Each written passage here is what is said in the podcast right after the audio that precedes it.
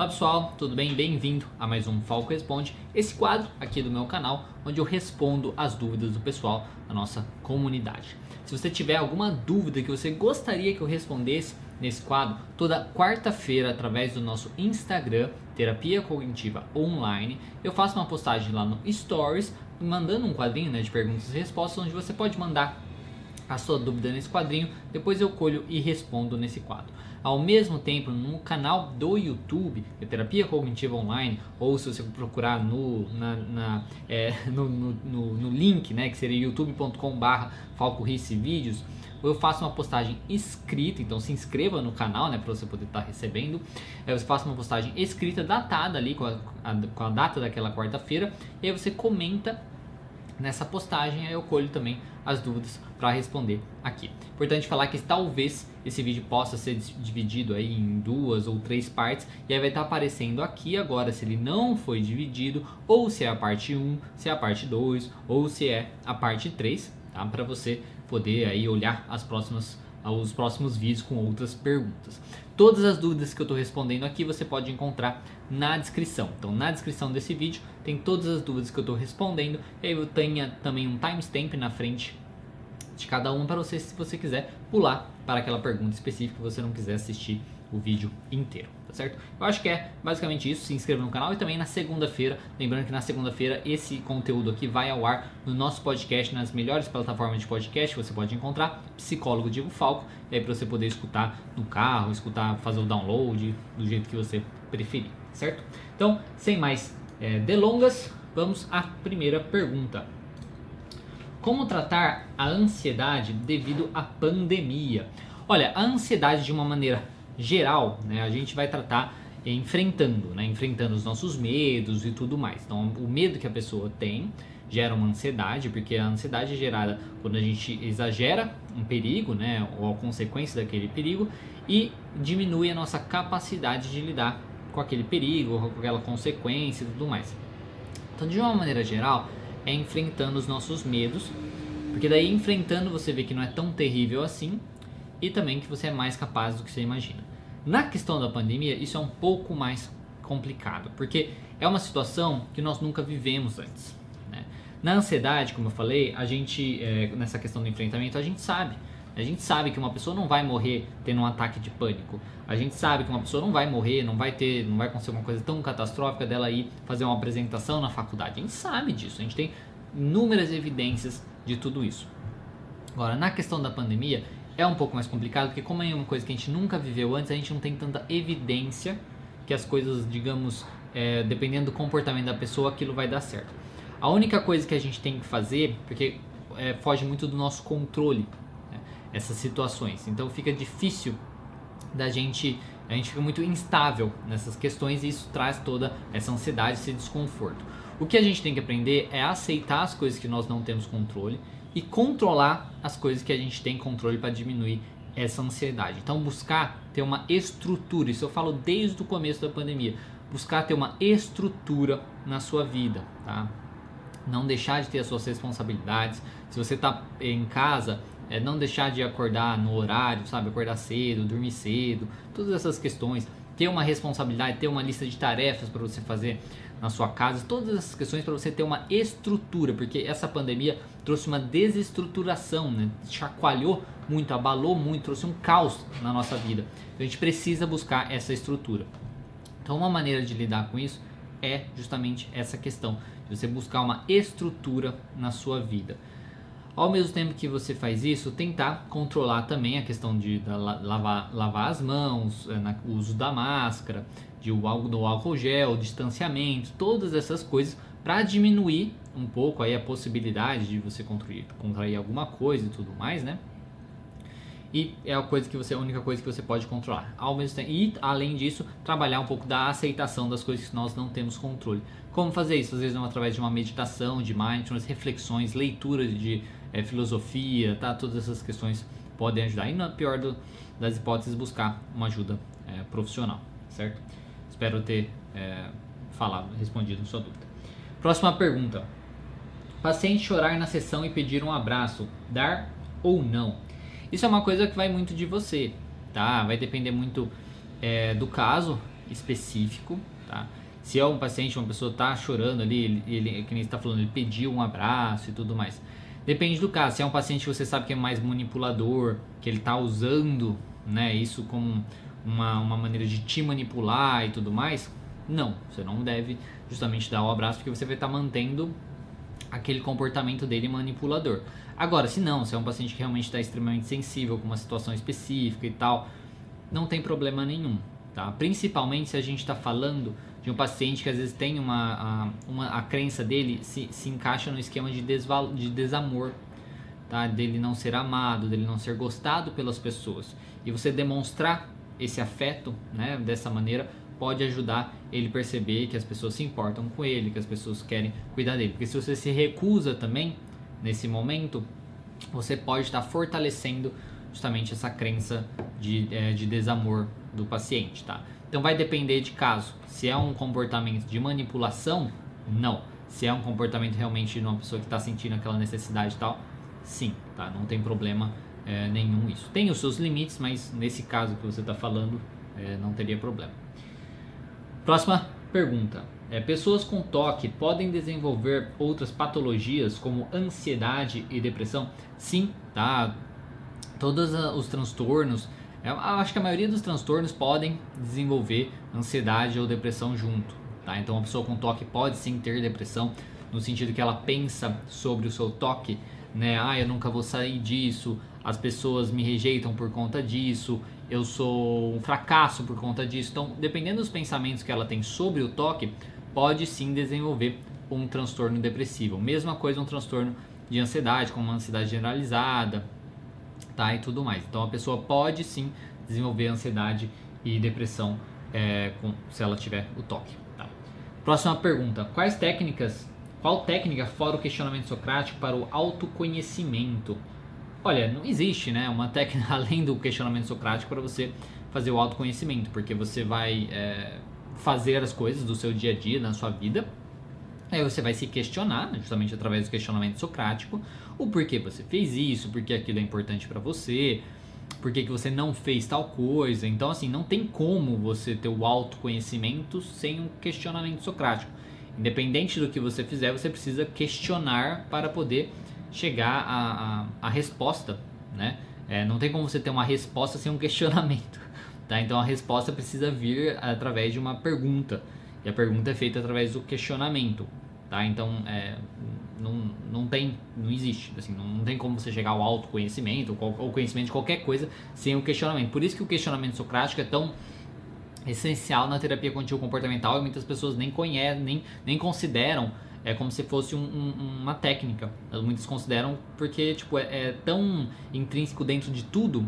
Qualquer outra técnica, qualquer outra coisa que você fizer com o paciente, você vai fazer um questionamento socrático, faz parte. Você precisa tirar a resposta do paciente e, como você faz isso é justamente através do questionamento, tá? Então é, não tem como, tá? Pelo menos pensando aqui assim rapidamente, vendo a sua pergunta, eu não consigo pensar em nada que vá além disso, porque como que você vai chegar à resposta ah, de quem você é, de como você funciona e tudo mais, sem fazer um questionamento, tá? Então você precisa realmente parar, pensar, fazer reflexões e questionar essas coisas, tá? Então são as, são as, as perguntas que movem o mundo, né? Não tem aquela fala, então se você é, se você está vendo esse vídeo e sabe de alguma outra coisa para você chegar no autoconhecimento que não envolve nenhuma parte dessa coisa ou questionamento, comenta aí embaixo. Próxima pergunta. O RPD se aplica em qualquer situação? Dicas de como usá-lo. Olha, o RPD se aplica é, sim em qualquer situação, em qualquer situação que o paciente se encontra. Que ele está mal, né, é, que ele se sente mal de alguma maneira, seja ele está triste, está ansioso, está com raiva, ele pode colocar em prática ali o RPD, que é de ele registrar isso. Né? Então, eu estou, por exemplo, está triste, ah, estou triste tá, o que eu estava fazendo, o que está acontecendo, ou o que eu estava fazendo, ou o que aconteceu, ou o que está acontecendo agora aqui comigo. Ah, estou na casa do meu namorado. Né? Estou na casa do meu namorado e ele falou tal coisa para mim, tá? Situação. Aí o pensamento que liga essas duas coisas, tá? Então ele falou tal coisa para você, você ficou triste, o que você pensou sobre isso que ele falou que tirou essa tristeza? Então o RPD pode gerar, você pode usar em qualquer realmente situação para justamente aprender a identificar os pensamentos disfuncionais que você costuma ter que geram seus comportamentos disfuncionais e suas emoções também que causam um grande sofrimento para você, tá? Então qualquer situação você pode utilizar. É, próxima pergunta. Teria como explicar mais detalhadamente sobre a flecha descendente? Olha, a flecha descendente nada mais é do que você ficar questionando o pensamento até você chegar numa crença, até você não ter mais para onde ir, né, para onde sair, digamos assim. Tá, então é, é questionar o que, que esse pensamento diz sobre você, é, o que, que esse pensamento significa, né? Se esse pensamento fosse verdade, o que, que aconteceria? Se esse pensamento fosse verdade, o que, que ele diria sobre você? Então é ir questionando o pensamento até você chegar numa coisa. Então, por exemplo, é, uma pessoa pensa assim, ai, é, eu tô muito mal, tá, tá, ansiosa, né? Tá, tá mal assim, pensando, é, eu vou, vou mal na prova, por exemplo, tá? Eu vou mal na prova. Tá, se, por quê? O que isso diz sobre você? Ah, diz que eu, eu não estudei direito, né? Tá, e se você não estudou direito, o que, que isso diz? Ah, diz que eu sou uma pessoa irresponsável. Tá. Então, assim, você vê, já chegou numa, talvez uma crença de sou irresponsável, tá? Possivelmente. Ou é nesse mesmo pensamento, né, da, do, do, do da, da prova, vou mal na prova, tá? Se isso acontecer, o que, que isso pode, é, qual a consequência disso, né? Se, eu, se realmente for mal na prova. Se eu, for, se eu for mal na prova, é capaz que eu fique de recuperação. Ah, tá, e se você ficar de recuperação, o que, que pode acontecer? Nossa, meu pai vai ficar muito bravo e muito provável que eu repita de ano entendeu? E aí você vai vendo também a catástrofe que a pessoa começa a colocar, tá? Nessa, o que, porque o, o principal não é, por exemplo, que o que causa mal-estar nele não é, ai, ah, vou mal na prova, não é isso, é a consequência disso. E para você saber isso é através da flecha descendente, de ir questionando. Porque o que causa realmente o mal-estar nele, essa ansiedade e tal, é o medo de reprovar de ano, tá? de repetir, do pai brigar e tudo mais. Mesma coisa que a, o, o principal não é ir mal na prova, o principal é ele é, se, se sentir irresponsável, isso aparecer, ficar à tona, digamos assim, na cabeça dele. E é isso é, que causa mal-estar nele também. Espero é, ter explicado. Qualquer coisa você manda de novo, de, de uma outra maneira. Próxima pergunta. É comum na psicologia já estar for, se formando e se sentir que não está pronto e não saber o que deveria? Sim, completamente é, normal, tá? Eu passei por isso, por isso também, tá? é uma coisa principalmente que eu é, na minha formação eu fiz na parte clínica psicanálise né? De Lacan ainda psicanálise lacaniana. Então é, eu me sentia sabe perdido perdidíssimo assim. E era uma coisa que poxa dificultou muito sabe? Então essa insegurança é completamente normal. Na realidade é normal em todas as funções tá? Em todas as é, é, em todas as profissões isso acontece tá? na, na, na medicina, na veterinária, engenharia, qualquer profissão, isso pode acontecer. Mas na psicologia sim também pode acontecer, como eu disse, aconteceu comigo. Foi aí que eu precisei fazer, né? Senti a necessidade de fazer um curso introdutório de terapia contínua comportamental, porque eu vi que a faculdade não, não dá a base necessária, isso para qualquer linha, eu acho, tá? E tirando a psicanálise que parece que fala só disso durante as faculdades, durante a faculdade. Tá, eu fiz um curso introdutório, isso me ajudou muito. E aí depois eu fui fazer minha especialização e tudo mais. Tá? Me deu mais confiança, digamos assim, quando eu fiz esse curso, o introdutório. Né? Então é muito, é, sim, é, é completamente normal. Se é uma coisa que você está passando, entenda que é normal, faz parte, você só vai ganhar essa confiança começando, tá? Não fique esperando vir uma confiança para você começar a atender, não faça isso, tá? Comece, vá estudando, faça alguns cursos, é, leia livros, né, tudo isso, mas comece e aí com o tempo você vai ganhando mais confiança.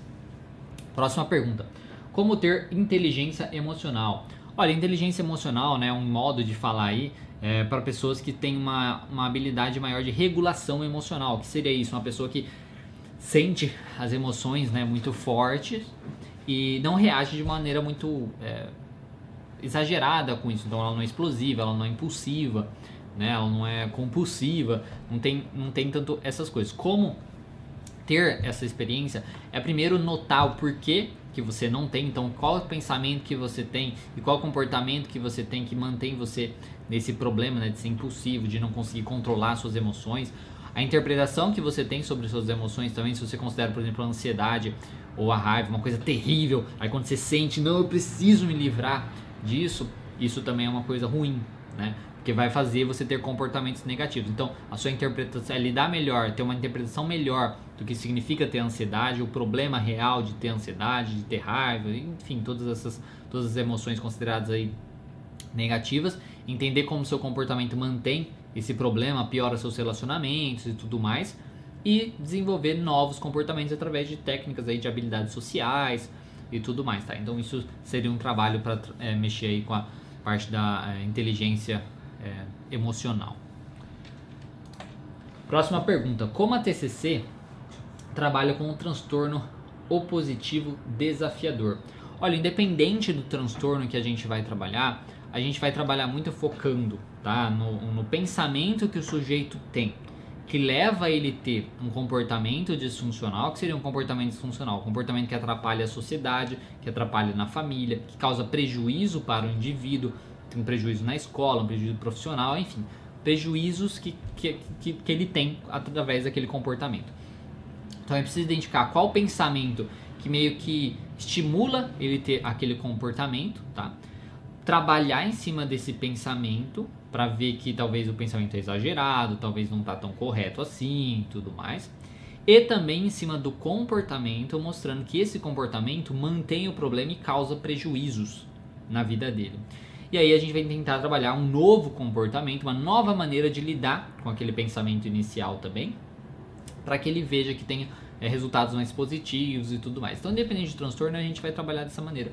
Com o transtorno é positivo desafiador, é justamente é, dessa maneira também. Trabalhar em cima dos pensamentos que levam aos comportamentos aí disfuncionais e em cima dos comportamentos, tentando é, pa parar de usar esses comportamentos e ter novos comportamentos que vão trazer respostas mais positivas. Próxima pergunta. Por que temos a tendência de catastrofizar nossos pensamentos? É, nós realmente somos seres assim que a gente sempre se acha é, mais é, incapaz do que nós realmente somos. Nós sempre achamos também que os outros são melhores do que nós, tá?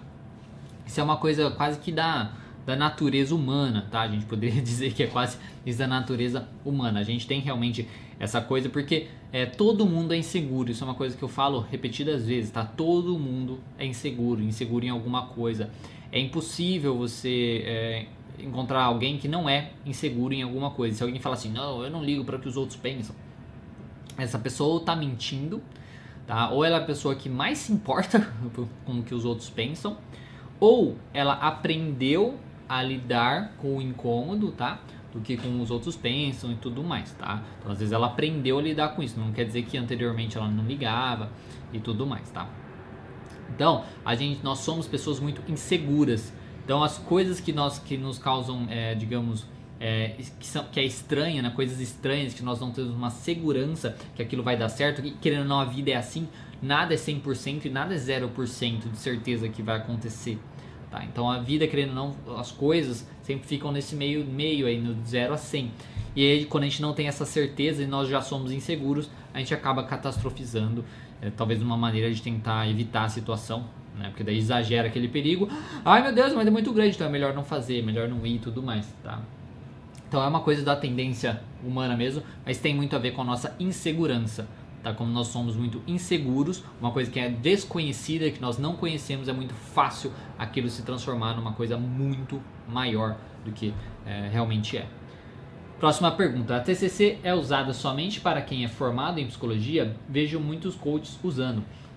Olha, ela é utilizada por outras pessoas que não são é, formadas em psicologia, principalmente psiquiatras podem utilizar sem problema, podem fazer especialização em TCC.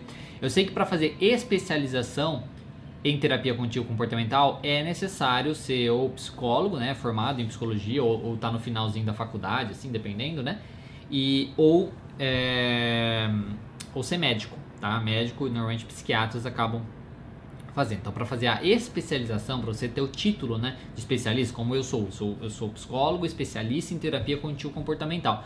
Então, para você ter o título de especialista, é necessário ser psicólogo ou psiquiatra, tá? Ou médico de uma maneira é, em geral. É, mas para aplicar a TCC, eu imagino que não tenha nenhuma restrição, tá? Porque é uma, é uma teoria, então não tem uma regulamentação, não existe isso, uma regulamentação pela teoria em si, tá? Então eu imagino que não tenha problema as pessoas é, aplicarem tem, assim, a pessoa não pode fazer a formação, não pode fazer especialização e não pode se dizer especialista naquilo, mas aplicar, utilizar pode, tá? Eu imagino, posso estar muito viajado, mas eu imagino que sim. Tanto é porque é o que acontece, então, e não tem, infelizmente, não tem o que a gente é, fazer a respeito disso, tá? É, próxima pergunta: Como lidar com a questão da mentira em um adolescente? Olha, é trabalhar muito o que, por que né, aquele adolescente mente. Né? Por que aquele adolescente mente? O que, que ele tira daquilo? Qual o benefício daquilo? Por que, que ele acha importante essa questão para você entender o funcionamento dele? Depois, trabalhar bem uma psicoeducação do porquê isso é ruim, tá? Do porquê isso é ruim agora, das consequências disso agora, se ele está disposto a lidar com as consequências disso. E também tentar fazer uma psicoeducação, é difícil fazer isso com o adolescente, porque eles nunca vão escutar o adulto, né? Mas, mas é de, de fazer uma psicoeducação das consequências disso no futuro dele. Porque se ele acostuma a lidar com mentiras agora, por exemplo, a probabilidade dele fazer isso no futuro é grande. Isso vai causar mais problemas ainda na vida dele. Então, consequências assim do futuro também são importantes de você trabalhar, fazer uma psicoeducação sobre isso. Então, é basicamente entender o porquê que ele faz isso, mostrar que talvez o motivo que, eles fazem, que ele faz isso, a vantagem dele fazer isso, talvez seja exagerada, Talvez existe outra maneira dele fazer sem ser mentindo para atingir aquela vantagem. Tá? Ele consegue aquilo que ele acha que ele consegue com a mentira de outra maneira, sem necessariamente mentir e sem passar pelas desvantagens daquela mentira. E aí trabalhar em cima disso. Tá? Isso pode ajudar. Então saber as vantagens que ele, que ele vê em mentir é muito importante, porque provavelmente ele vê vantagens, senão ele não teria o comportamento. Então ver as vantagens que ele tem, que ele enxerga né, na, na, na mentira e trabalhar em cima dessas vantagens pode ser bacana. Próxima pergunta: Como funciona o mecanismo da raiva, estímulo-resposta e como mudar isso? Olha, a raiva normalmente ela funciona, a, a, gente acaba sentindo a raiva quando nós temos regras de como o mundo funciona, ou como o mundo tem que funcionar, ou como as pessoas devem agir e tudo mais, e essas regras são quebradas. Então traz muito um sentimento de injustiça, do que é certo, do que é errado, as coisas têm que ser assim, normalmente pensamentos imperativos, né? As coisas têm que ser assim, as coisas não podem ser de tal maneira, deveria ser assim. E aí quando essas coisas não acontecem dessa maneira, isso gera a, a sensação de raiva, tá? Então é isso, basicamente, o mecanismo da raiva. O estímulo é quando essas regras são quebradas de qualquer maneira. Então você acha que fulano tem que fazer tal coisa para você ou por um mundo, enfim. Aí fulano não faz, então esse é o estímulo, gera em você quebrou uma regra sua, tá? Não é uma regra do mundo e tal, é uma regra sua, e aí você acaba tendo a emoção, né, de raiva, tá certo? Então é basicamente isso. Como mudar isso? É entender que as regras são suas, não é uma regra universal, e tentar trabalhar melhor com isso. Quando você pensar, não, as coisas têm que ser de tal maneira, é se questionar: será que elas têm que ser de tal maneira? Será que isso é uma coisa, um pensamento seu, não geral, que você está exagerando? Será que você não está sendo um pouco egoísta? Será que o outro realmente precisa fazer de tal maneira? Será que não existe uma resposta alternativa por ter feito aquilo? Será que é realmente uma injustiça né, ele ter feito aquilo? Porque às vezes ele não estava com aquele pensamento que você acha que ele estava tendo. Então, é através justamente de questionamentos. Ao mesmo tempo, Normalmente o comportamento que uma pessoa tem depois de sentir raiva, ela acha que alivia ela, né? ela se sente melhor depois de ter tido aquele comportamento. Então trabalhar com ela de evitar esse comportamento porque mantém aquele, aquela coisa onde ela sente raiva, tem aquele comportamento para se sentir bem. Então ela precisa parar de ter o comportamento para parar com isso, tá? E lidar melhor com essa emoção de raiva com um novo comportamento que não cause um mal-estar com os outros, que não cause um mal-estar e faça ele lidar melhor com aquela raiva, tá? Se segurar melhor e cortar esse ciclo que ele acaba se mantendo, tá? Espero ter é, respondido.